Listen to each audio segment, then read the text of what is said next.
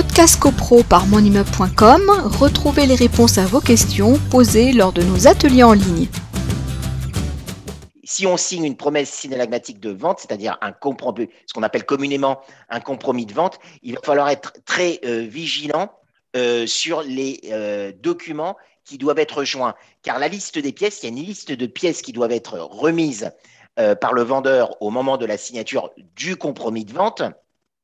Ça, c'est valable pour le compromis de vente, alias promesse synalagmatique de vente, mais la liste des pièces n'est pas obligatoire lorsqu'on parle d'une promesse unilatérale de vente. Donc, c'est le distinguo à opérer. Donc, le législateur a prévu effectivement, euh, dans le cas du compromis de vente, euh, un certain nombre de pièces. Alors, avant de, de s'engager à signer un compromis de vente, la liste des pièces qui, devra être remise au moment de la signature de la, de la, de la promesse euh, synalagmatique de vente, du, compromis de vente, c'est bien de voir ce qui figure dans cette liste des pièces, parce que ça peut correspondre à des questions que l'acquéreur potentiel peut, poser avant de signer la, promesse, c'est-à-dire avant même de signer l'offre d'achat. Il va être intéressé par un appartement et il va se poser un certain nombre de, de questions.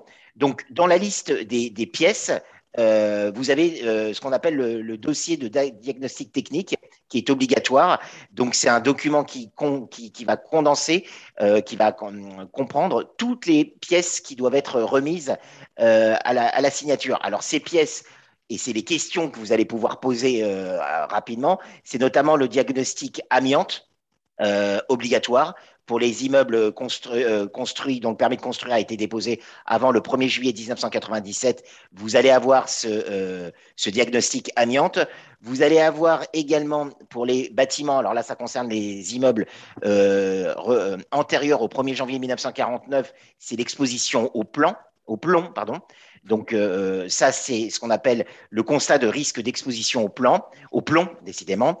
Donc ça, c'est un deuxième diagnostic. Vous allez avoir aussi pour les zones géographiques concernées le diagnostic thermite qui va devoir être également joint.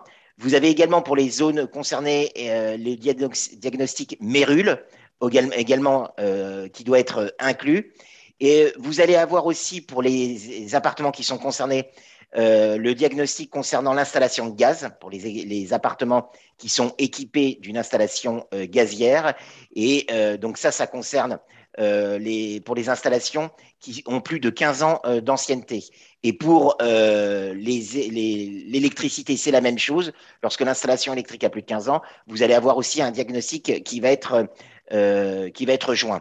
Et puis, euh, pour des zones euh, euh, particulières, c'est-à-dire des zones dans les, certaines zones géographiques, vous allez avoir également l'état des risques naturels, miniers et technologiques qui va devoir être joint.